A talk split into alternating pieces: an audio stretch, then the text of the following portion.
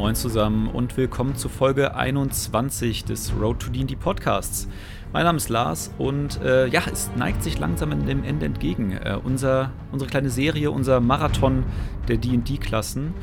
Und ähm, wir haben uns entschieden, dass wir diese Serie ein wenig interaktiver beenden wollen äh, und dann ähm, schließen wollen mit einer Folge, wo wir auch ein bisschen über unsere favorisierten Klassen, unsere favorisierten Unterklassen reden möchten. Ähm, aber das wollen wir auch mit eurem Input tun. Ähm, denn wir haben vor, auf unserem Instagram-Kanal unter R2DND für Road to DD äh, kleinere Umfragen zu machen in den nächsten Wochen, ähm, was eure liebsten Unterklassen sind, was eure liebsten Fähigkeiten sind, was eure liebsten Klassen sind, was ihr vielleicht schon mal gespielt habt oder vielleicht auch gar nicht mögt, ähm, so wir auch da euren Input gerne in diese Folge mit einarbeiten können. Ähm, deswegen guckt gerne mal auf dem Kanal vorbei, Instagram R2DND. Und damit auch schon genug des Intros und ab in die Folge. Viel Spaß!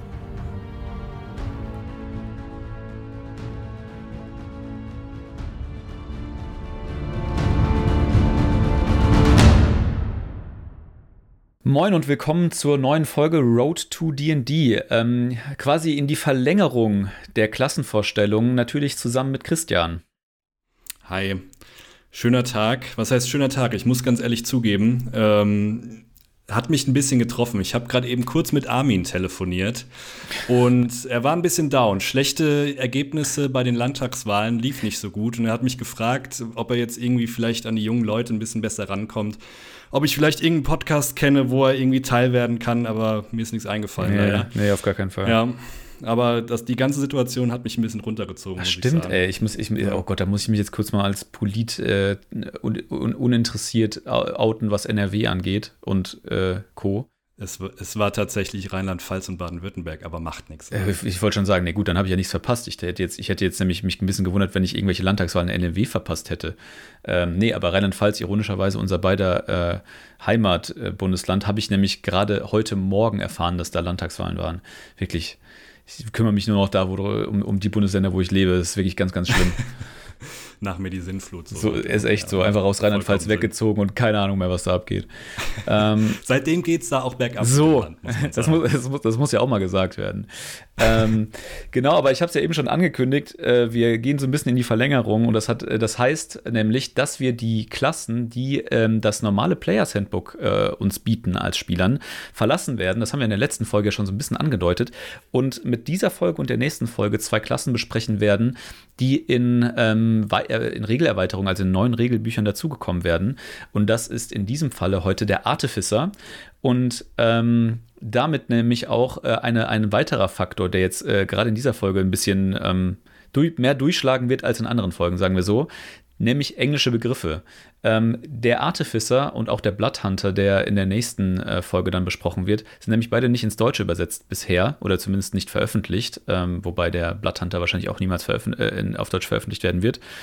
Ähm, und mhm. entsprechend, äh, nee, ist doch, der, der, ist doch nicht mal in einem normalen Regelbuch auf Englisch rausgekommen. Ne? Das ist doch nur innerhalb von diesem, von D&D Beyond, oder? Nee, das stimmt, aber hier, ähm, also der äh, Bloodhunter ist ja von äh, Matthew Mercer und er hat ja ein eigenes Abenteuer beziehungsweise eine eigene Welt ist ja als Buch rausgekommen. Also Ach, und das wird übersetzt? Ich, ich, dachte nämlich, da, da ist auch von Anfang an gesagt worden, dass das für keine andere Sprache übersetzt wird. Das weiß ich wiederum nicht, aber ähm, das ist zumindest mein letzter Stand. In okay, ja, aber das heißt ja nicht, dass der die Klasse es nicht in irgendeinem Buch schaffen wird. Also das heißt auch nicht, dass, das heißt auch nicht, dass ich große Ahnung habe. Also das kommt auch dazu. äh, nee, ich weiß es auch nicht. Also ich hätte aber gedacht, ey, coole Klasse. Oder, wenn wir nochmal dazu kommen, vielleicht machen die es auch nicht, weil die dann irgendwelche rechte Probleme mit ja. äh, Witcher und Co. bekommen. Aber, oh, das könnte naja. natürlich auch sein. Aber, aber die, apropos die rechte Probleme, das hast du ja auch mal schon mal irgendwie in der, in der früheren Folge kurz umrissen. Ähm, die ganze rechte Geschichte zwischen den verschiedenen Beteiligten ist ja irgendwie auch nicht so ganz geklärt. Und wenn man da jetzt irgendwie noch einen zusätzlichen Rechteinhaber mit keine Ahnung, was für eine Firma Matthew Mercer mittlerweile hat, wo er sowas dann irgendwie halb mitbesitzt, mit da reinbringt, dann wird es ja alles nicht einfacher. Long story short, worauf ich eigentlich hinaus wollte, ist, wir kennen ganz viele Begriffe nicht, wie sie dann vielleicht irgendwann in Zukunft im, im Deutschen sein, äh, sein werden. Zum Beispiel auch einfach den Begriff Artificer. Ähm, ich ich habe in meinem, meinem Kopf immer so ein bisschen als Tüftler übersetzt, was nicht gut ist. aber ich bin auch kein professioneller Übersetzer, aber es trifft es zumindest inhaltlich am besten, würde ich behaupten. Ja, ich meine, wir können uns ja einfach irgendwelche Übersetzungssachen ausdenken und einfach auf die Schnelle. Ich meine, das macht Ulysses Spiel ja auch nicht anders. Richtig. Also, oder, so. oder wir bleiben einfach Safety, Safety First und sagen einfach die ganze Zeit Artificer zu dem Typen. Ähm, das Laut ist es Google nämlich, Übersetzer ist die Übersetzung übrigens Kunsthandwerker. das ist wirklich ganz doll scheiße. Und wenn es das wird, Ulysses Spiele, Friendship over. Ach nee, ey. Wenn da wirklich Kunsthandwerker drin steht, ne, dann war das das letzte deutsche Buch, was ich mir gekauft habe. Yep. Ähm, aber noch um der, der, der Vollständigkeit halber, ich habe es ja gerade eben schon gesagt, es ist in einem zusätzlichen ähm, Regelwerk äh, erschienen. Und ähm, das, äh, das, dieses Regelwerk, um das es da geht, heißt Aberon Rising from the Last War und ähm, ist auch, was die, was die Stilistik angeht, so ein bisschen äh, dem Rest enthoben, weil Aberon quasi so eine separate, ich weiß nicht, ob es eine eigene Welt ist, um ehrlich zu sein. Das ist ja auch immer so eine, so eine Begrifflichkeit bei DD, wo man ein bisschen vorsichtig mit sein muss. Weißt du das? Ja, das, nee, ich bin mir auch nicht sicher. Ich glaube, es ist eine eigene Welt, aber das wäre tatsächlich auch mal noch ein Thema für eine Folge, wo wir irgendwie die ganzen Welten und Unbedingt. Unterwelten und keine Ahnung aufbrechen. Da müsste ich mich aber auch erstmal einlesen, deswegen behaupten wir jetzt einfach mal, das ist eine eigene Welt. Unbedingt. Also ich, ich, äh, ich, wir müssen, glaube ich, auch häufiger mal so ein bisschen die, die, die, die, das Framing dieses Podcasts hier nochmal nach vorne heben. Denn unser Anspruch ist ja nicht, dass wir irgendwie die krassen DD-Profis sind, die euch hier erzählen, wie es läuft, sondern ähm, damit, da wollen wir auch mit offenen Karten spielen. Wir lernen das hier ein bisschen zusammen mit euch. Äh, wir machen das zwar jetzt schon ein bisschen länger und mit bisschen länger ist es in meinem Fall zwei Jahre oder so, knapp zwei Jahre, nicht mal zwei Jahre, mhm. ja. Ähm, entsprechend ist da ganz, ganz viel Kram, den äh, ich und wir auch noch nicht wissen. Du machst das ja schon ein bisschen länger, ähm, aber ich weiß auch nicht, ob du dich mit dieser ganzen Lore und so so krass dabei auseinander mitgesetzt hast. Ich wusste gefühlt früher mehr als heute. Deswegen, äh, die lange Pause hat nicht gut getan. Ja, aber jeden, stets ja. bemüht. Und äh, da gibt es halt wirklich noch ganz, ganz viel, was wir euch da irgendwie erzählen können über die Welt und oder die Welten und das Universum oder das Multiversum, wie man auch immer das alles ausdrücken soll. Und gerade dieses Birding äh, treffen wir mit Sicherheit nicht. Jedenfalls, Eberron ähm, ist so ein bisschen eine eigene Welt, nennen wir es jetzt mal so, wo die so ein bisschen, ja, sagen wir mal so Steam, also so Cyberpunkiger daherkommt ähm, würde ich sagen. Mhm. Ähm, es geht viel um Maschinen und äh, tatsächlich auch Roboter und also Geschichten. Und ähm, eben, also, also tatsächlich gibt es auch wird ein neues Volk vorgestellt, was so Roboterwesen sind, muss man einfach so sagen. Mir fällt keine bessere, ja. meine, meine, keine bessere Beschreibung ein, mit dem Namen Warforged. Ähm, und quasi so, so, intelligente Maschinen sind das dann quasi einfach. Und es wird halt auch diese Klasse eingeführt des Artificers, weil der halt, wie auch meine pseudo-offizielle Übersetzung des Tüftlers irgendwie oder wo sie schon drauf eingeht, ähm, der baut so Sachen. Äh, oder beziehungsweise hat mit so, mit so Sachen was zu tun und äh, sorgt halt mit seinen Fähigkeiten dafür, dass äh, Sachen gebaut werden, Sachen verbessert werden und so weiter und so fort. Da führen wir euch jetzt mal so ein bisschen durch. Ja, ich muss auch sagen, ich finde, der Tüftler ähm, ähm, finde ich, passt schon ein bisschen besser in irgendwie dieses klassischere D&D-Setting als äh, die Warforged, äh, ja. das Warforged Volk, muss ich sagen. Weil das, finde ich, ist fast schon ein bisschen too much, wenn du dann in dieses klassische D&D-Roleplay irgendwie Szenario rein ploppst als Volk. Äh, das wirkt irgendwie ein bisschen komisch, finde ich. Ja, ich, wobei, wobei, das, das, da war ich auch sehr lange der gleichen Überzeugung, dass du es halt so, dass du so ein bisschen diese, diese, dieses mentale Bild, was man halt von so einer Fantasy-Welt hat, dann mit so einem, mit so einem Roboter-Typen halt irgendwie so ein bisschen krass aufreißt. Allerdings habe ich jetzt, ähm, ich, ich glaube, ich rede in jeder zweiten Folge davon, ähm, in dieser, in dieser ähm, Drachenraub. Drachenraub-Kampagne, exakt das nämlich, geht es auch darum, oder ein Teil davon äh, spielt auch dann in so einem Laden, der nennt sich, oder in so einer, in so einer Institution, die nennt sich ähm, Halle der flinken Hände, glaube ich, oder Flinken, Halle der flinken Finger oder sowas. Und das ist auch quasi so eine Ingenieurvereinigung, die halt ähm, auch so Sachen bauen, einfach. Ne? Und da gibt es dann halt auch so eine Parade. Und ich weiß nicht, wenn, wenn ihr irgendwann mal diese irgendwelche Drachenraubbilder und so gesehen habt, da ist dann halt auch auf den, auf den, äh, auf den, auf den Spielleiter-Screens und sowas sind dann halt so, ist so eine Parade mit so Robotern zu sehen und so Roboter-Elefanten und bla bla bla. Deswegen, so weit ist das gar nicht weg, ehrlicherweise. Ja, Ingenieursvereinigung. Klingt so ein bisschen, als ob das Ganze von ThyssenKrupp gesponsert ist. Ey, ganz im Ernst. Ich kann dieses, also über dieses Abenteuer Drachenraub, es ist, es ist wirklich ein sehr, sehr cooles Drach, äh, sehr, sehr, sehr, sehr cooles Abenteuer. Aber ähm, und ich, ich hoffe, ich spoiler hier niemandem, aber eigentlich ist das auch, das ist, das ist kein großer Spoiler. Aber ein Aspekt, mit dem dieses Abenteuer äh, wirklich wahnsinnig spielt, ist Bürokratie. Also die Spieler sollen halt abgefuckt sein von der Bürokratie dieser Stadt. Und ich fühle, also das ist schon, das ist schon richtig krass Allmann, was da abgeht. Also wirklich, für jedes gibt es irgendwelche beschissenen Gilden und muss für alles irgendwie beschissene Anträge stellen, sonst geht da gar nichts voran und alles kostet mega viel Geld. Und das, man fühlt sich da schon irgendwie in seiner Deutschheit sehr, äh, sehr ertappt hier und da.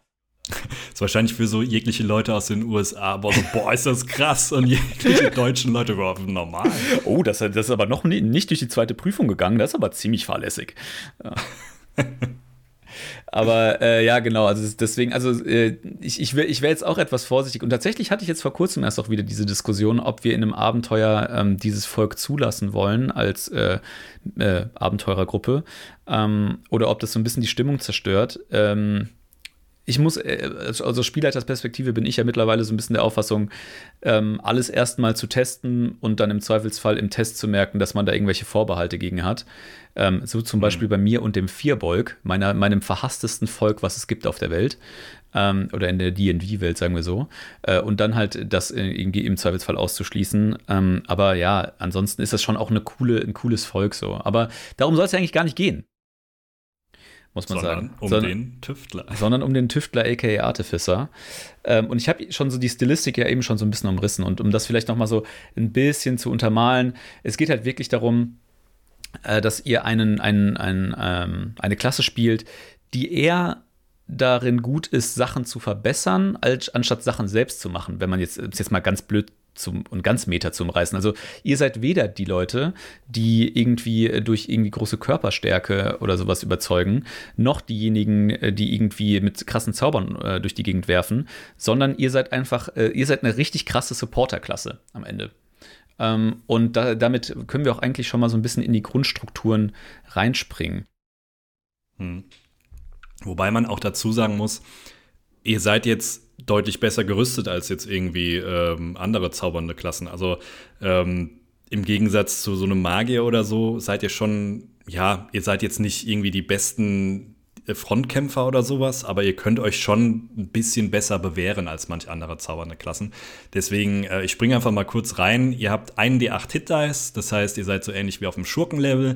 Ihr habt äh, Proficiency in leichter Rüstung, in Medium-Rüstung und in Schilden. Ähm, auch ganz wichtig. Und ihr könnt äh, normale bzw. einfache Waffen benutzen.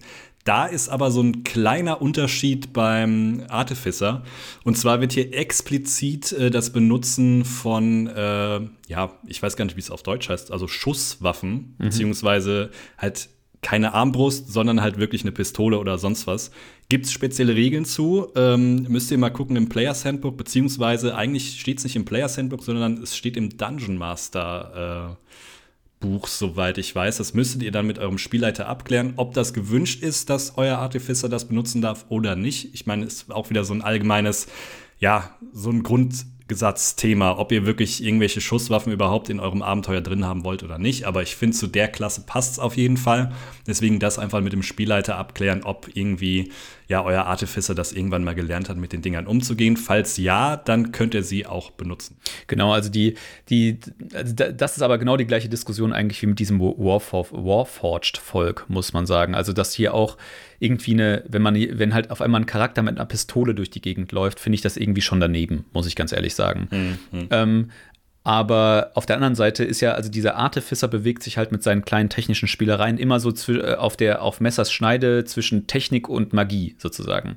Und wenn man das irgendwie so framet, dass das halt irgendwie keine Pistole ist, sondern irgendwie ein, eine Mischung aus Zauberstab und etwas, was Material wahnsinnig schnell beschleunigen kann, äh, mit, Ma mit Magie ähm, dann ist das, finde ich, irgendwie eine Stilistik, mit der man dann wiederum leben kann. Äh, weißt du, also ja. irgendwie, ich glaube, das ist auch viel Fluff, den man halt vielleicht einfach bei der Beschreibung und bei der Stellung des Charakters Total. im Hinterkopf haben sollte, damit auch die, die, die Spieler nicht auf einmal irgendwie so einen wild, wilden Westen-Star neben sich haben, der irgendwie seinen Colt dauernd aus dem Gürtel zieht, weil das wäre wirklich albern. Ey, ja, wobei, ich meine, man muss es ja auch immer so ein bisschen aufs Abenteuer anpassen. Also wenn es jetzt wirklich so ein Abenteuer ist, was irgendwie in der Wüste spielt primär und wo irgendwie sogar dieses wilde Westen-Thema so ein bisschen aufgegriffen wird, finde ich ja. das vollkommen okay. Oder so ein Piratenthema. Ja, oder halt das Eberron ein Abenteuer auf dem Schiff hast. Oder Eberron. genau. Also ich ja, meine, dafür ist ja gedacht, aber ich meine jetzt mal außerhalb von Eberron. Also es gibt schon so ein paar Szenarien, wo ich mir das vorstellen könnte, dass es reinpasst, aber so im klassischen D&D, na, ja, schwierig. Ist schwierig, aber wie gesagt, kann man mit einer guten Idee und mit einem bisschen Fluff, glaube ich, ganz gut neutralisieren. Ähm, da, wie immer, ich glaube, das ist auch der wahrscheinlich häufigst von mir gesagte Satz in diesem Podcast. Sprecht mit eurem Spielleiter drüber. Ähm, hm. das ist ich glaube, der häufig gesagteste Satz ist von dir in dem Abenteuer Drachenraub. Das kann sein, das kann auch sein. Äh, jedenfalls äh, sprecht das ab und dann, dass das irgendwie für alle Spieler cool ist. Ich habe letztens noch mal irgendwie so eine super krasse Illustration gesehen von irgendeiner von irgendeiner D&D-Gruppe auf Reddit, wo irgendwie es darum ging, dass die, dass der Spielleiter, der halt auch Illustrator ist, irgendwie natürlich ist er Illustrator noch parallel, ähm, seine Gruppe, die das Abenteuer, ähm, wie heißt es nochmal in Baldur's Gate? Ähm, Descent into Avernus. Die, genau, Descent into Avernus, die das halt durchgespielt haben, der hat den quasi so ein so, ähm, so, so Bleiglasbilder illustriert mit, den, mit ihren Charakteren, wie die dann am Schluss so aussahen. Und da war halt dann einfach so ein, da war halt auch ein, äh, ein ich glaube, irgendwie ein, ein Waldläufer oder so dabei, der halt einfach Firearms gespielt hat und der hatte einfach ein Gewehr. Ne? Hm. Der, der, der, war dann halt der, der Zauberer, der halt irgendwie in Robe oder der Magier sogar mit Robe und Buch und Schlapphut neben dem Typen mit seiner MG. So. Und das war dann halt, da dachte ich mir auch schon so ein bisschen so, hä, ja, gut. Weiß ich jetzt, weiß ich jetzt nicht. Freunde. Schwierig auf Ob das Fall, jetzt so ja. mega cool ist, weil, also auch, auch Descent into Avernus ist halt ja auch so ein Abenteuer, was so mega mit so mega weirden äh, ja, Facetten irgendwie ja. spielt. Vielleicht kriegt ich man mein, das da auch wieder da verpasst. passt vielleicht gut, ja. Genau. Aber äh, ja, wie gesagt, äh, seid euch dessen bewusst, ähm, man kriegt das mit Sicherheit irgendwie auch anders ein bisschen geframed. Zurück zum Artificer. Ähm, die, äh, die, das Primärattribut äh, des Ganzen äh, oder des, der Klasse ist Intelligenz. Da zieht ihr sehr viel aus eurer, ähm, also zum einen, ähm, wie ja eben schon gesagt, Magie ist auf jeden Fall ein Teil dieser Klasse, deswegen ist das auch euer magiewirkendes Attribut. Ähm, euer sekundäres Attribut, und das ist auch das, wo ihr auch dann einen neben Intelligenz äh, geübt in, in Rettungswürfen seid, ist Konstitution. Und ähm, das kennen wir ja auch schon von vielen anderen zaubernden Klassen und generell haben wir ja schon äh, bis zum Erbrechen beschrieben, warum Konstitution einfach immer ein wichtiger und guter Wert ist.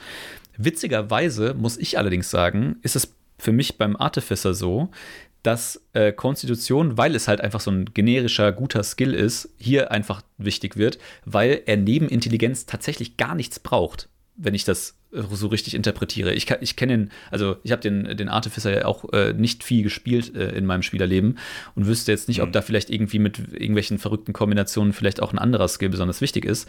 Aber es ist nichts anderes vonnöten als ein hoher Intelligenzwert und deswegen, und auch, äh, und der, der Artificer hat auch nicht viele Spells, die auf Konstitution Wert legen, weswegen ein besonders hoher ähm, Konstitutionsrettungswurf vonnöten wäre. Es ist, glaube ich, einfach nur, damit er lang überlebt muss ich ganz einfach sagen. Ja, ja, gut, auch da hätten wir wieder die Diskussion, die wir in der letzten Folge hatten, von wegen, äh, ist Konstitution wichtiger oder eine höhere Rüstungsklasse? Deswegen, mhm, je nachdem, halt Geschicklichkeit noch. Ja, aber Intelligenz ist, glaube ich, hier das Wichtigste und danach Konstitution oder eben Geschicklichkeit für die Rüstungsklasse. Kommt natürlich auch ein bisschen drauf an, welche Rüstung ihr wählt. Also, wenn ihr jetzt irgendwie eine Rüstung wählt, wo eben nur der äh, Plus-2-Modifikator zugelassen ist, dann macht es mehr Sinn, die Konstitution zu pushen. Ja, aber ich meine, äh, auch da, du hast ja eben schon gesagt, äh, der, der Artificer ist mit äh, in mittlerer Rüstung und Schilden äh, geübt und in Kombination kommt man da ja echt auf eine Rüstungsklasse von 17, 18 ist er ja, ist er ja ohne weiteres in Reichweite.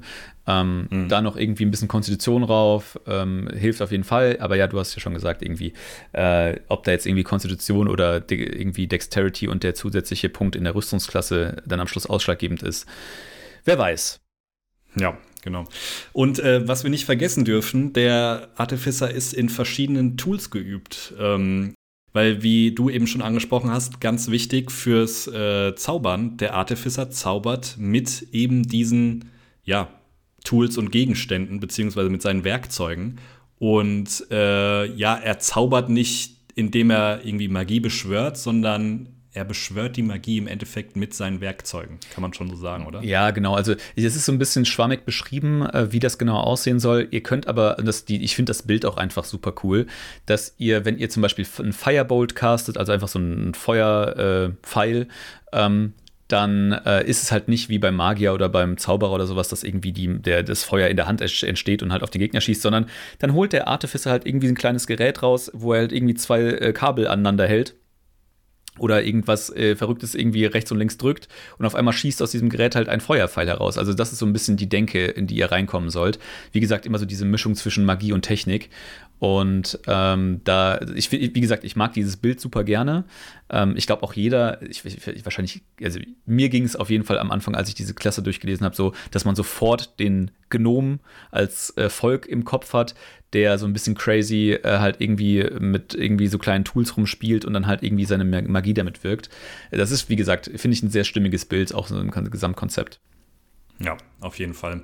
Und äh, vielleicht erklären wir dann direkt mal irgendwie das Spellcasting bzw. das Zaubern, weil ihr habt so, dass ihr immer logischerweise die Tools braucht, äh, mit denen ihr dann eure Zauber zaubern könnt, aber ihr könnt eure Zauber auch vorbereiten. Das heißt, ihr habt eine gewisse Anzahl von Zaubern zur Verfügung, die ihr vorbereiten könnt. Das hängt mit dem Intelligenzmodifikator zusammen, ist in dem Fall ähnlich wie beim Kleriker. Ihr bereitet sie halt pro lange Rast vor und könnt dann aus der verschiedenen, aus den verschiedenen Zaubern, die ihr vorbereitet habt, so und so viele Zauber zaubern. Das entnimmt ihr wie immer der Zauberliste und hier ist es halt genauso wie bei, bei manch anderer Klasse. Genau, und äh, genauso wie zum Beispiel beim Kleriker oder ähnliches ist es halt so, dass ihr diese vorbereiteten Zauber nach einer langen Rast austauschen könnt. Oder vergleichbar ja. eher mit einem mit einem Paladin, glaube ich. Da war es dann eher ähnlich, dass der Paladin ja auch seinen Gott anbeten muss und das dauert dann so eine gewisse Zeit, die man halt dann irgendwie dafür aufbrauchen muss, um dann halt seine Zauber auszuwechseln. Beim Artificer ist dann halt wieder hier die Story, dass er halt irgendwie keinen Gott anbetet, auf, äh, natürlich, sondern dass er quasi seine Gerätschaften umbaut und äh, dann entsprechend irgendwie auf einmal andere Sachen kann oder andere ja, Zauber zur Verfügung hat, als ähm, er am Vortag hatte. Also auch da seid ihr relativ agil, wobei man allerdings auch sagen muss, genauso wie bei so ähm, magischen Unterklassen von kämpfenden Klassen beispielsweise, seid ihr ein wirklich wahnsinnig beschissener Caster. Also ihr, nur mal um so ein bisschen äh, eine Größenordnung in den Raum zu werfen, auf Level 1 habt ihr zwei Cantrips zur Verfügung, also zwei Zaubertricks zur Verfügung und habt zwei ähm, Zauberslots des ersten Grades und das bleibt auch erstmal so und erst im, äh, dann bekommt ihr auf dem dritten Level, bekommt ihr einen Zauberplatz des dritten, äh, einen Zauberplatz, nee, einen weiteren Zauberplatz des ersten Grades hinzu, halt, habt ihr also insgesamt drei, wo andere zaubernde Klassen halt schon wirklich irgendwie ähm, echt in relativ guten Fundus zur Verfügung haben. Und das steigt echt auch super langsam nur an. Sprich, äh, zaubern könnt ihr, ist aber nicht euer Primärgeschäft. Ja, genau. Äh, logischerweise könnt ihr das aber schon ab Level 1 und es gibt noch eine weitere Level 1 Fähigkeit und die heißt Magical Tinkering. Und ähm, im Endeffekt könnt ihr damit äh, kleine Objekte ein bisschen beeinflussen. Ähm, ihr könnt zum Beispiel äh, ein kleines Objekt in einem 5 Fuß Radius mit äh, leichtem Licht scheinen lassen könntet, wir haben es zum Beispiel jetzt, bestes Beispiel, in der letzten Session ähm, hast du das ja sogar gemacht als Artificer. Ja, klar. Dass du. Mit, mit, mit Quacks im Grizzlefitz übrigens, bester Name. Guter Mann. Ähm, Im Endeffekt konnten halt die anderen Charaktere nicht im Dunkeln sehen, weil keine Dunkelsicht und dann so ein kleines Objekt, in dem Fall ein Stein, der ähm, im 5-Fuß-Radius äh, den Charakteren, die nicht sehen können, Licht spendet, ist schon nicht schlecht und kann man ganz gut anwenden. Aber da gibt es noch so ein paar andere Sachen. Also ihr könnt zum Beispiel ähm, Ihr könnt äh, ja Sounds auch noch hinterlegen. Also ihr könntet zum Beispiel, sei es jetzt ein Stein oder ein Blatt Papier oder sonst was, äh, ja, hier ist das Beispiel, äh, dass es so ein bisschen wie ein Wind klingt oder wie Wellen. Ähm, ihr könntet das auch mit einem Duft belegen. Also da gibt es abgefahrene Sachen, die ihr machen könnt. Oder ihr könntet irgendwelche ja, äh, Bilder erscheinen lassen auf den kleinen Gegenständen. Oder ihr könntet Wörter erscheinen lassen auf den Gegenständen. Ähm, es gibt einige Sachen, die man nutzen kann damit. Der Fantasie sind wie immer keine Grenzen gesetzt. Genau. Also es, es, wird, es wird im Regelwerk so grob umschrieben. Es geht halt letztendlich darum, dass ihr quasi mit euren kleinen Geräten kleine, ja, so Illusionen und kleine Features an kleine Gegenstände äh, äh, machen könnt. Und das halt in begrenzten Rahmen. Das könnt ihr ähm, so mit so vielen kleinen Gegenständen machen, äh, wie hoch euer Ka äh, Intelligenzmodifikator ist, wenn ich mich da nicht gerade, äh, wenn ich mich da gerade recht entsinne. Genau, ähm, genau, ja.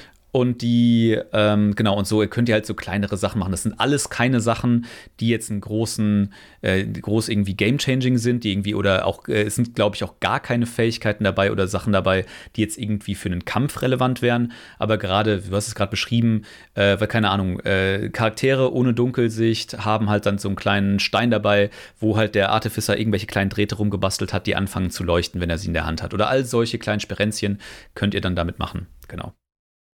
Ja. Ähm, kann übrigens auch sehr cool sein, wenn ihr irgendwelche Nachrichten hinterlassen wollt und ähm, ja, oder ihr wollt äh, jemanden, der euch folgt, äh, irgendwie darauf aufmerksam machen, dass ihr ihn entdeckt habt oder ihr seid vorausgeeilt als Späher und dann hinterlasst ihr eurer Gruppe, die hinter euch hergeht, irgendwelche Zeichen, wo ihr hingegangen seid. Äh, ja, ist schon nützlich, aber wie gesagt eben nicht im Kampf. Genau. Ähm, und dann kommen wir schon zu der Level 2 Fertigkeit oder habe ich irgendwie eine Level 1 Fertigkeit übersehen? Nee, ne?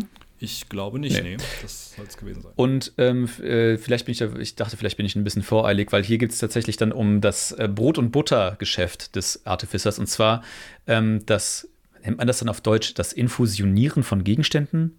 Das kommt mir sehr holprig vor. Auf Englisch heißt es auf ja. jeden Fall Infuse Items. Und ähm, da geht es darum, dass ihr, und das ist dann auch Teil eurer, ähm, eurer Artificer-Liste, also da, wo auch eure ganzen Zauber drin stehen, stehen halt nicht nur eure Zauber, sondern da gibt es noch zwei weitere Punkte, nämlich den, äh, eine Spalte, die nennt sich ähm, Infusions Known und Infused Items. Und diese beiden Spalten limitieren eine ganz neue Art und Weise von Fähigkeiten, die auch tatsächlich so relativ einzigartig im DD-Universum ist. Und zwar ähm, habt ihr äh, ab Level 2 dann Zugriff auf eine Liste von Infusions. Diese Infusions ähm, könnt ihr auf unterschiedliche Gegenstände einsetzen. Diese Gegenstände sind auch nicht frei wählbar, die sind dann von den Infusions auch abhängig. In dem Infu die Infusions haben dann jeweils einen kleinen Text, wo dann beispielsweise drin steht, dass das nur auf Rüstung gemacht werden kann oder ähnliches. Und ähm, es gibt eine ganze Liste von diesen Infusions und aus dieser Infusion-Liste könnt ihr euch dann halt äh, verschiedene Infusions raussuchen, die ihr beherrscht. Äh, in Abhängigkeit natürlich, wie viel ihr in der Gesamtheit beherrschen könnt. Wie gesagt, auf Level 2, wenn ihr dann auf Level 2 kommt, könnt ihr zwei, nee, vier verschiedene Infusions kennen und zwei Items infusionieren. Oder bei ein, boah, infusionieren ist wirklich echt ein blödes deutsches Wort. Egal, äh, bleiben wir dabei. Und ähm, diese Infusions, wie gesagt, äh, ist so ein bisschen, also ich vergleiche das so ein bisschen mit dieser Fähigkeit, die wir schon euch beim Hexenmeister vorgestellt haben. Der hat ja seinen Eldritch Blast, ähm, auf Deutsch heißt er, Christian, hilf mir. Ja. Schauerlicher Strahl, hm. schauriger Strahl. So, schauriger Strahl. Schauriger richtig, Strahl. Ja. Äh, und äh, der Hexenmeister hat die Möglichkeit, ja über die Level hinweg diesen schaurigen Strahl ähm, immer weiter aufzurüsten, ähm, auch aus einer langen Liste von Sachen, die, der, äh, die er dann zur Verfügung hat. hat. Und auch ähm, der Artificer hat dann halt diese lange Liste von Artificer Infusions, von denen er halt Sachen auswählen kann. Ähm, auch hier gibt es dann so manche Voraussetzungen, die er erfüllen muss. Natürlich vor, vor allen Dingen äh, das Level, das ihr zur Verfügung haben müsst, um diese Infusions zu lernen. Aber nur mal, um ein paar dort genannt zu haben.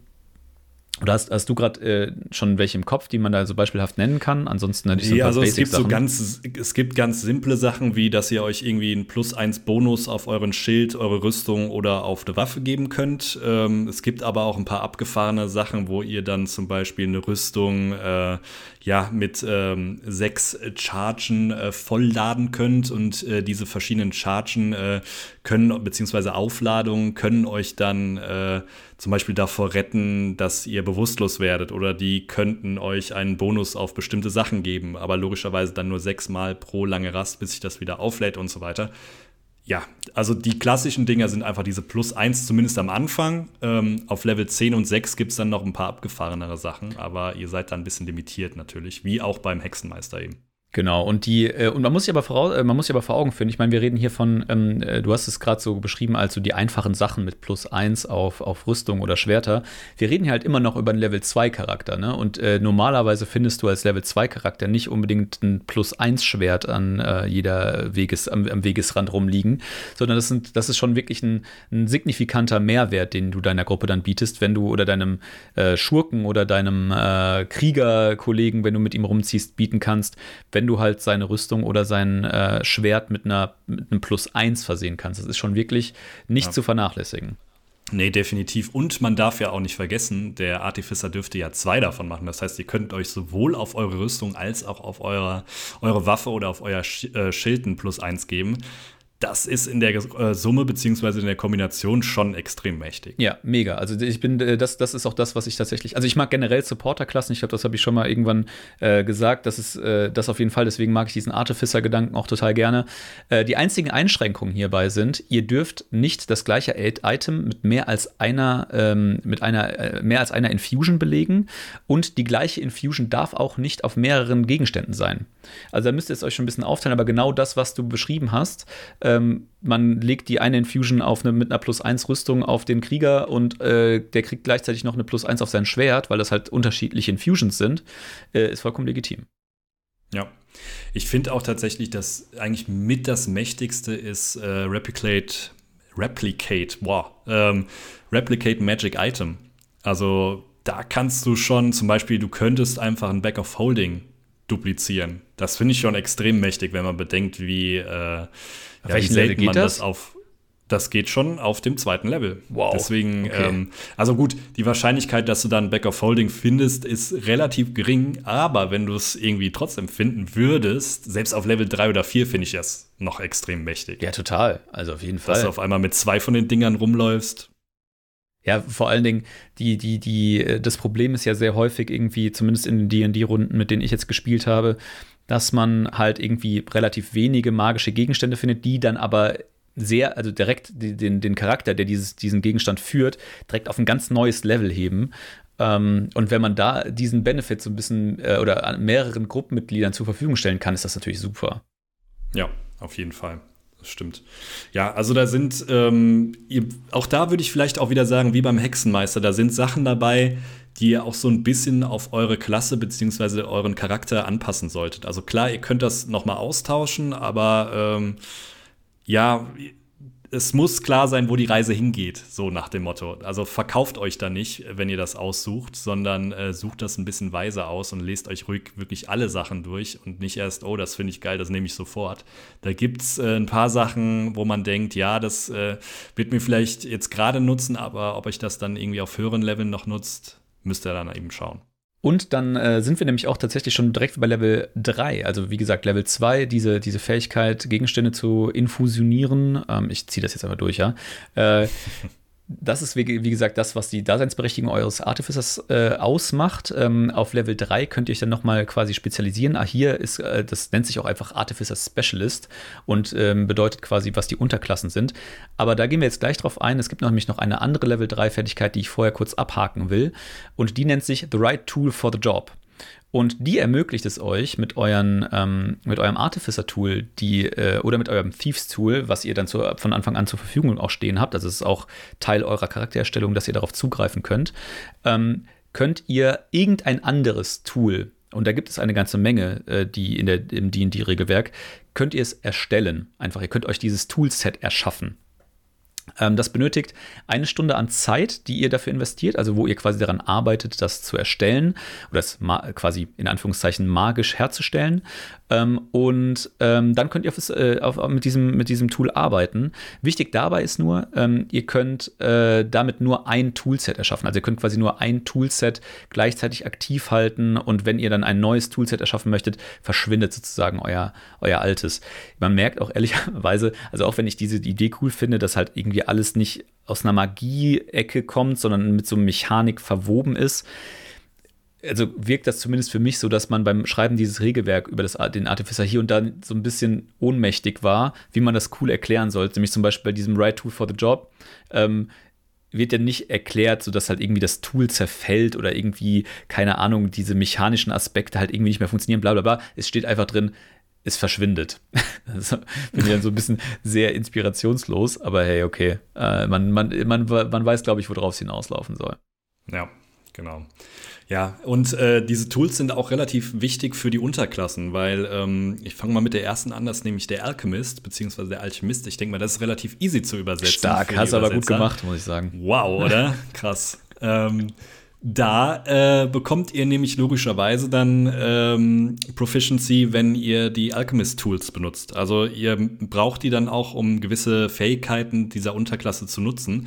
Deswegen sagt jetzt nicht irgendwie, oh ja, der kann ja eh mit allen Tools umgehen. Nein, kann er nicht. Ihr müsst schon schauen, dass ihr dann auch wirklich für die verschiedenen Sachen damit Übung habt. Ähm, für die Unterklassen ist noch wichtig, ihr erhaltet da auch äh, spezielle Zauber. In dem Fall ist es für den äh, Alchemisten ist es Healing Word und Ray of Sickness. Bei den anderen sind es logischerweise Zauber, die dann zur Unterklasse so ein bisschen passen, aber beim Alchemist, ja, im Endeffekt läuft es so, wie ihr es euch vorstellt, ihr stellt im Prinzip so kleine Tränke. Und äh, das funktioniert mit der Level 3 Fähigkeit, nämlich Experimental Elixir. Und da ist es so, dass ihr pro lange Rast mit euren Alchemist-Tools auf eine Tabelle würfelt. Und dann, das ist übrigens mit dem D6, könnt ihr verschiedene Effekte bzw. verschiedene Elixiere herstellen. Also jetzt als Beispiel, ähm, ihr beendet eine lange Rast und dann erstellt ihr euer Elixier der langen Rast, nenne ich es jetzt mal in dem Fall dann nur eins, ähm, und würfelt einen D6. Ihr braucht dazu natürlich auch noch eine kleine Flasche oder so, wo ihr das Elixier dann reintun könnt. Und ihr würfelt den D6 und je nachdem, was ihr dann bekommt, diesen Effekt hat dann das Elixier. Also zum Beispiel bei einer 1 wäre es Healing. Das heißt, derjenige, der dieses Elixier trinkt, bekommt 2d4 plus deinen Intelligenzmodifikator als Artificer an äh, Trefferpunkten zurück. Oder ihr würfelt eine 5 und derjenige, der es getrunken hat, kann auf einmal fliegen. Und zwar 10 Fuß pro äh, für 10 Minuten lang. Also ist schon relativ mächtig. Das einzige Problem an der Sache ist logischerweise, ihr habt es euch schon gedacht, es ist halt komplett random. Aber es gibt eine Möglichkeit, wie ihr das umgehen könnt, nämlich ihr könnt einfach einen Spellslot des ersten Levels opfern oder je nachdem höher, äh, wenn ihr äh, mehrere herstellen wollt. Und dann könnt ihr ein Elixier ebenfalls herstellen, wenn ihr einen Spellslot opfert, aber ihr könnt euch dann aussuchen, was das Elixier kann. Jetzt noch so denkt ihr euch, ah, okay, dann könnte ich ja einfach mich mal hinsetzen, kurz rasten und tausende Elixiere herstellen gefühlt und dann raste ich wieder und dann stelle ich wieder ein paar Elixiere her und dann gehen wir aufs Abenteuer mit 100 Elixieren und machen alle fertig. Nein, die Elixiere verploppen einfach nach einer langen Rast. Das heißt, ihr müsst diese Elixiere, die ihr hergestellt habt, in dieser Zeit müsst ihr auch bis zur nächsten langen Rast getrunken haben. Sonst ist das einfach nicht mehr da, beziehungsweise es hat keinen Effekt mehr. Finde ich super cool übrigens mal wieder. Ne? Also das, das ist meine Affinität zu Random, Randomness äh, ist, ist, jetzt wahrscheinlich mittlerweile hinlänglich bekannt. Ähm, das, die ähm, die ähm, Eigenschaft ist halt auch aber die, das sollte man vielleicht dazu sagen, weil viele, viele Sachen, die bei D&D irgendwie so einen Zufallsgenerator mit dabei haben, haben ja immer auch ein gewisses Risiko, ähm, dass irgendwas Beschissenes passiert. Ja. äh, das ist in diesem Fall allerdings nicht so. Also irgendwelche, irgendeinen Nutzen ähm, ha haben alle äh, Tränke, die ihr, also alle sechs verschiedenen Versionen des, der, der Tränke, die ihr herstellen könnt.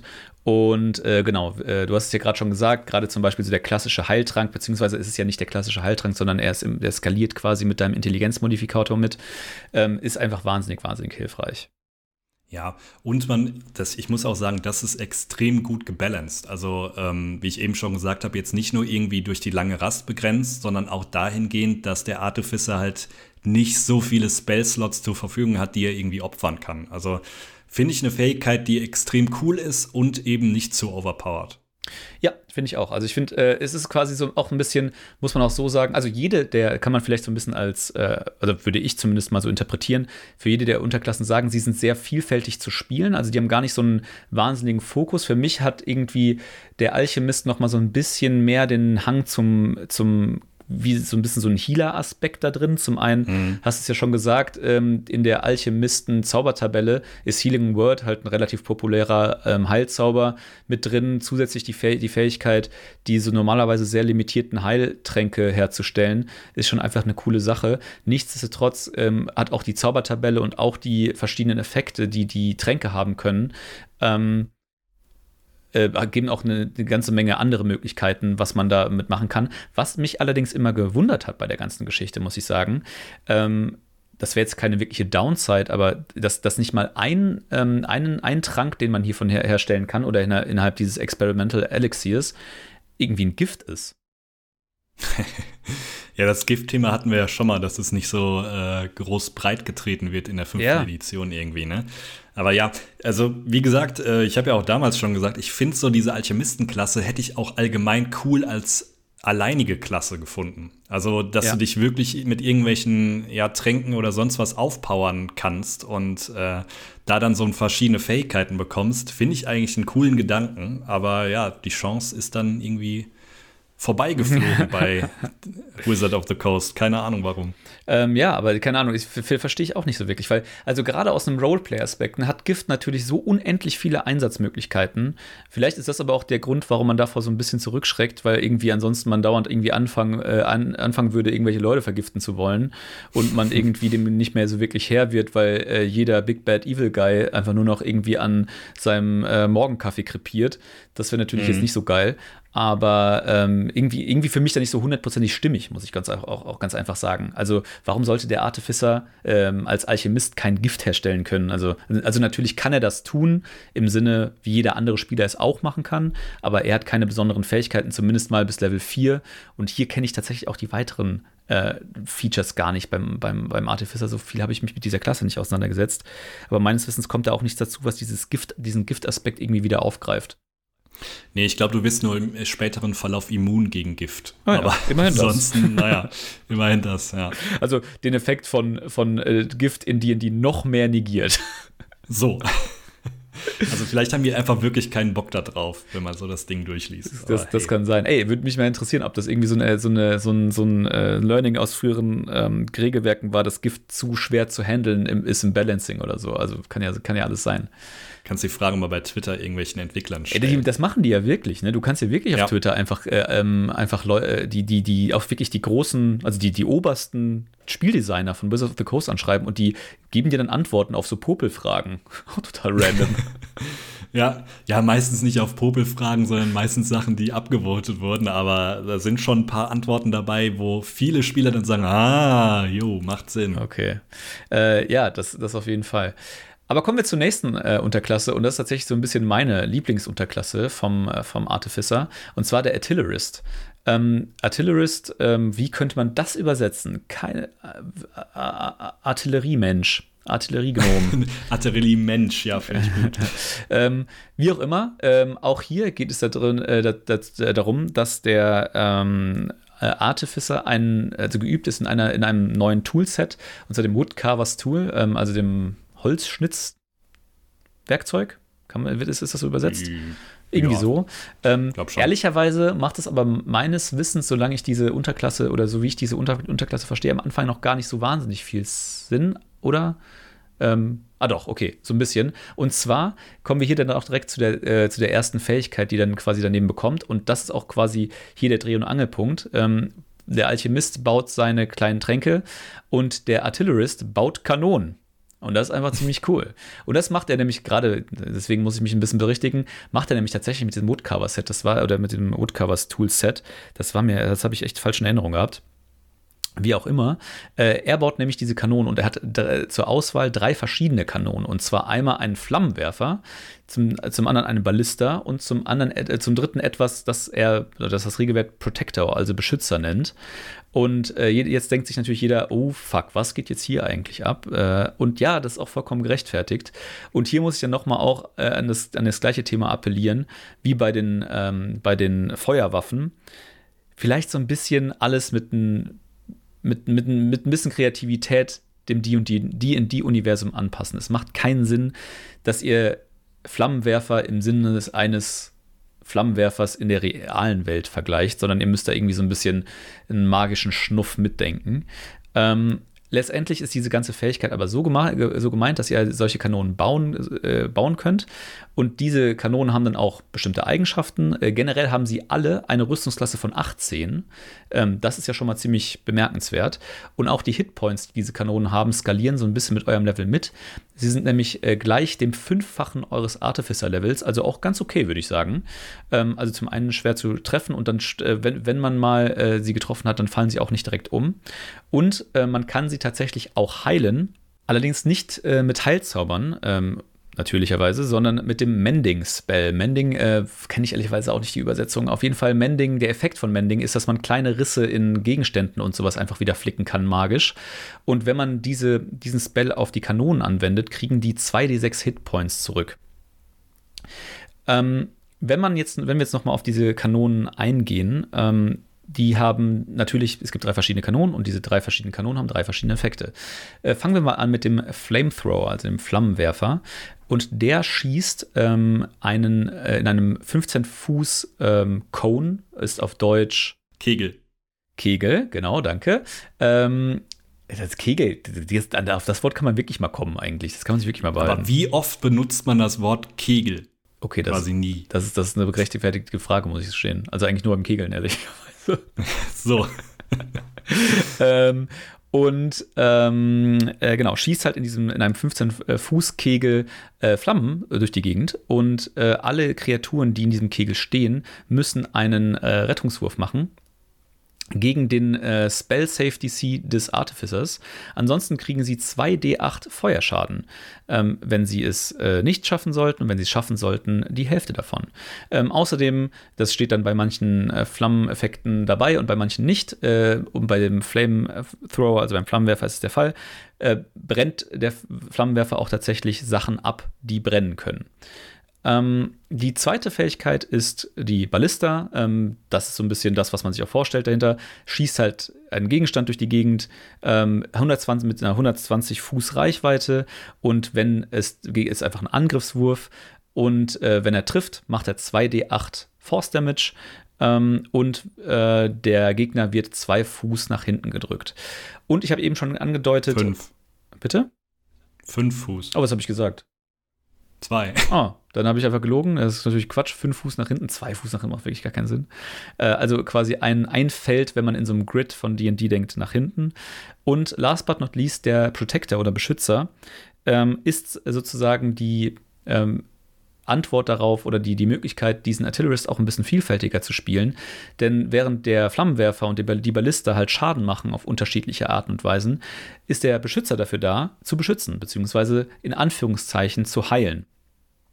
Ähm, denn es ist quasi ähm, eine, also es wird jetzt auch als Canon beschrieben, was für mich jetzt nicht so wirklich Sinn macht. Also da habe ich noch nicht so ein wirkliches Bild davon im Kopf, wie das tatsächlich aussehen soll. Ich stelle mir da immer so diesen Betäubungsstrahl bei Star Wars vor diese Kreise, die dann ja, aus so einer genau. Kanone rauskommen. Genau, genau, genau, so. genau.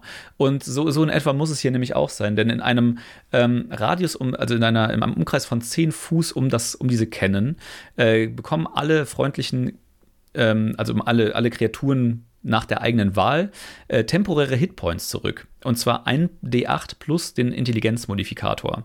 Also Minimum plus 1. Und ähm, temporäre Hitpoints, ich weiß gar nicht, ob wir da schon mal, da hatten wir mit Sicherheit schon mal ein bisschen drüber gesprochen, temporäre Hitpoints stacken nicht. Also man kann nicht äh, da hingehen und sagen, okay, wenn diese äh, Protector Cannon ähm, aktiviert wird, dann ist es irgendwie ein D8 plus Intelligenzmodifikator und dann ist es das, in der nächsten Runde macht er das wieder und dann habt ihr nochmal ein D8 plus den Intelligenzmodifikator obendrauf, sondern es ist quasi dann ein D8 plus Modifikanz, äh, Intelligenzmodifikator ist das Maximum und darüber geht es auch nicht. Das wird zwar immer wieder refreshed sozusagen durch eine neue Aktivierung dieses, dieses Protector, aber es wird nicht gestackt. Ähm, Stichwort Aktivierung, dann bin ich nämlich auch gleich durch mit diesen Eldritch Cannons. Äh, die Aktivierung dieser Kanonen funktioniert mit eurer Bonus-Action. Und das ist nämlich einfach ziemlich cool an der ganzen Sache auch. Ihr könnt ganz normal angreifen, ihr könnt ganz normal euch bewegen und mit eurer Bonus-Action könnt ihr dann diese Kanonen aktivieren und in der gleichen Bonus-Action auch der Kanone noch den Befehl geben, sich 15 Fuß weit zu bewegen. Also eine Bonus-Action, zwei Effekte sozusagen. Und ähm, ja, jetzt, wird, jetzt ist so ein bisschen die Fantasie bemüht, wie dann diese Kanonen aussehen oder wie dann so ein Flammenwerfer aussehen soll, der gleichzeitig halt Flammen durch die Gegend ballert und sich dann auch noch 15 Fuß in einer Runde bewegen kann. Ich habe da relativ schnell, ehrlicherweise, und das, das, ist ein bisschen Schande über mein Haupt, diese komische Spinne von Wild Wild West im Kopf, äh, die sich dann so ein bisschen durch die Gegend bewegt, äh, äh, die bewegt, macht den Film leider auch nicht besser. Aber ähm, das ist so zumindest das Bild in meinem Hirn.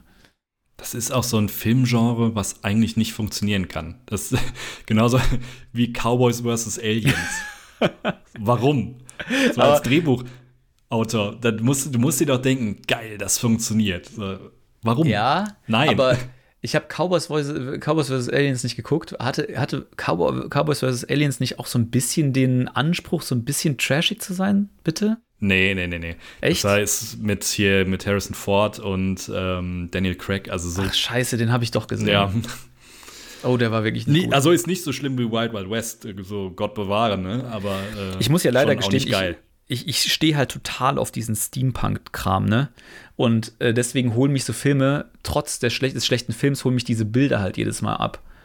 Ähm, aber dann sitzt man halt da und fühlt sich trotzdem traurig nach 90 Minuten. ich meine, Will Smith hat das Drehbuch ja auch abgeholt und er hat deswegen Matrix abgesagt, aber ja, ja. im Nachhinein. Meine, der, der, ich habe irgendwie das Gefühl, ich habe ich hab auch immer das, das Gefühl, dass er noch ein bisschen trauriger den Film guckt als ich.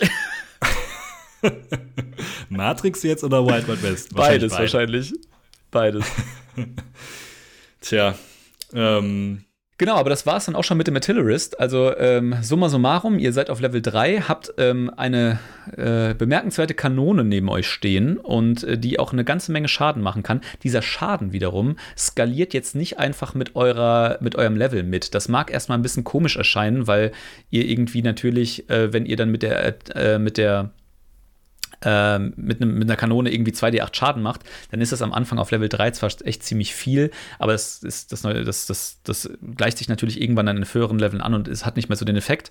Aber ähm, ihr könnt eure Kanonen dann äh, mit weiteren Eigenschaften, die ihr über die Level bekommt, aufrüsten, besser machen und so weiter und so fort. Aber auch hier nochmal, wie gesagt, das habe ich am Anfang des ähm, Artificers ja schon gesagt, es, ihr seid es nicht als, als Wesen, der dann halt für den Schaden verantwortlich ist, sondern ihr verbessert die Kanone, die dann den Schaden Schaden macht. Und ihr seid halt lediglich da, irgendwie, was weiß ich, bisschen Crowd-Control zu machen, äh, dafür zu sorgen, dass die Kanone nicht kaputt geht, äh, sie in gute Position zu bringen und äh, eure, äh, ja, eure Kollegen zu unterstützen. Also es ist ähm, ja einfach eine coole Idee.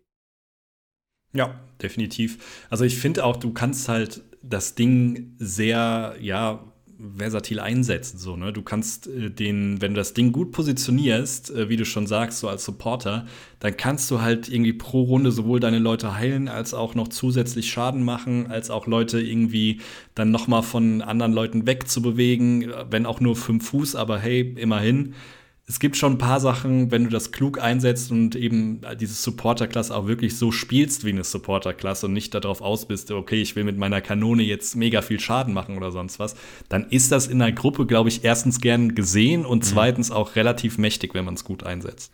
Ja, hoffen wir es. Äh, wie, wie, wie, du ja eben schon gesagt hast, ich habe jetzt einen Artificer angefangen in, einer, in einem anderen Abenteuer, das wir jetzt gerade letzte Woche begonnen haben. Ähm, und ich habe vor, diese Subklasse zu nehmen äh, mit, diesem, mit diesem Charakter. Wir sind natürlich gerade noch Level 1. Ähm, ich gehe mal, wir, wir, können ja mal in, in ein paar Folgen, also ich gehe mal davon aus, irgendwie so in drei, vier Folgen berichten, wie es so funktioniert hat. Oder aus wirklich famous, eine Scheiße famous last, words bevor, famous last words, bevor der Charakter stirbt. Genau. Aber ja, hoffen wir das Beste. Äh, genau, und um das jetzt noch abzuschließen, es gibt noch eine dritte Unterklasse und das ist der Battlesmith. Und der Battlesmith ähm, hat im Endeffekt logischerweise Zugang zu den Schmiedewerkzeugen, also er ist da drin geübt. Und ihr könnt euch die Unterklasse so ein bisschen darin vorstellen, dass er ja fast schon der kampferprobteste Artificer von den Unterklassen ist.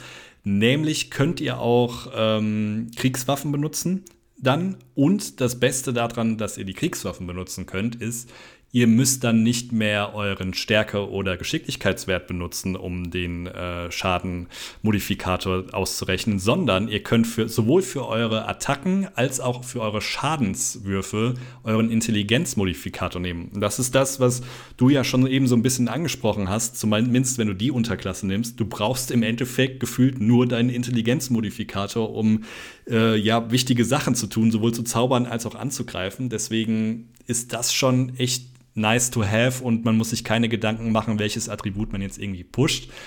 Ähm, das war übrigens die Fähigkeit Battle Ready, aber die wichtigste Fähigkeit ist der Steel Defender. Steel, Steel.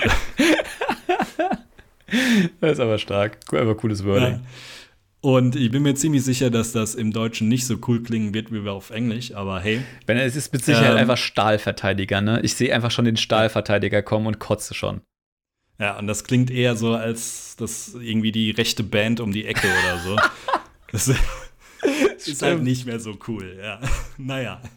Äh, ja, der Steel Defender ist im Endeffekt eine, ja, man kann es schon Konstrukt nennen, so, ne? Es ist ein Stahlkonstrukt. Wichtig dabei ist aber, das Konstrukt steuert ihr logischerweise. Also ihr baut es nicht nur, ihr steuert es auch. Und logischerweise kann das Ding auch angreifen oder andere Dinge tun, aber wichtig ist, ihr steuert es mit eurer Bonusaktion.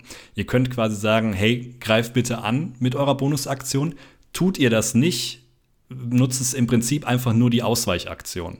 Ja, und ihr greift dann im Endeffekt mit diesem Steel Defender an. Also ähm, er greift mit seiner Aktion Force Empowered Rend an. Das ist eine Waffenattacke, ähm, die auch wieder euren Spell-Modifikator nutzt, in dem im Endeffekt dann auch wieder euren Intelligenz-Modifikator da drauf rechnet. Und ein D8 plus euren ähm, Proficiency-Bonus äh, als Schaden macht. Also schon nicht schlecht. Und das Ding kann noch was mit seiner Aktion machen. Es kann sich selbst reparieren. Und zwar dreimal am Tag 2d8 Hitpoints plus auch wieder Proficiency-Bonus noch dazu gerechnet, kann es sich selbst heilen oder einen anderen Konstrukt in der Nähe oder ein Objekt innerhalb von fünf Fuß von sich. Macht in dem Fall eigentlich nur Sinn, wenn ihr, also ich könnte mir nicht vorstellen, dass noch irgendein anderes Konstrukt irgendwie auftaucht in eurer Abenteuergruppe. Zumindest nicht, wenn noch irgendwie ein Artificer am Start ist.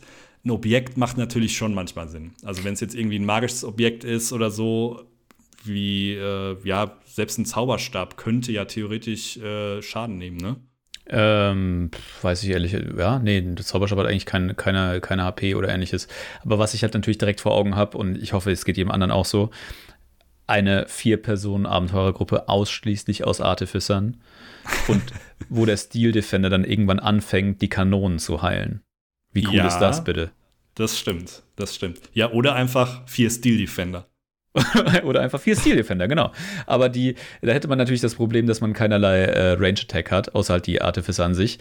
Ähm, einen Halbsatz noch dazu, nämlich, äh, du hast ja gerade schon gesagt, wenn man den äh, Kerl nicht steuert, setzt er einfach permanent seine Dodge Action, Action ein, also weicht einfach allen Angriffen aus. Was er allerdings auch noch von selbst macht, ist Deflect Attack. Deflect Attack funktioniert nämlich so, dass äh, der Steel Defender seine Reaction dafür aus, äh, ähm, aus aufwenden kann, dass wenn ein Gegner eine Attacke gegen eine andere Kreatur ausführt als ihn selbst, er auch dieser Kreatur Disadvantage auf diesen äh, Attack-Wurf geben kann. Klar, eine Reaction hat man auch nur einmal in, äh, in seinem Zug.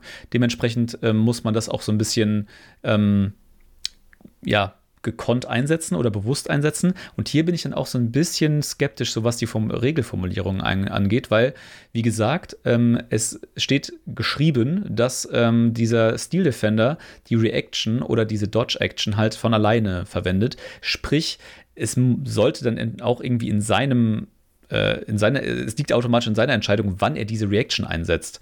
Und ähm, das macht nicht so viel Sinn. Ich glaube, am Ende des Tages ist das schon, ja. im, ist es glaube ich, nicht der nächste Angriff oder sowas, sondern es ist schon im, im Sinne des Spielers, äh, der den Artificer spielt dann. Ja, wobei, also ich finde es eigentlich, also sind wir ehrlich, der Battlesmith ist ja eigentlich so gedacht, dass du mit deinem Steel Defender an der Front stehst, so nach dem Motto. Ja. Weil äh, ich spricht eigentlich alles für sowohl, äh, dass du äh, Kriegswaffen benutzen kannst, als auch die Level 5 Fähigkeit. Da kannst du nämlich ein zweites Mal angreifen, wie der äh, Kämpfer ja, oder stimmt. sonstige. Ähm, und das ist einfach für mich, also meiner Meinung nach ist dieses Ding halt nicht intelligent. Das heißt, theoretisch könntest du es ja so machen, dass sobald ein Angriff irgendwie gegen deinen Artificer gerollt wird, versucht der Steel Defender das zu verteidigen. Ja. Ja, Runde, ja das, Reaktion. Das ist auf jeden Fall, würde ich sagen, eine sehr lebensnahe, ein lebensnaher Einsatz von dem ganzen Thema. Ich muss ganz ehrlich sagen, je mehr ich darüber nachdenke, finde ich ihn fast noch cooler als den, als den Artillerist.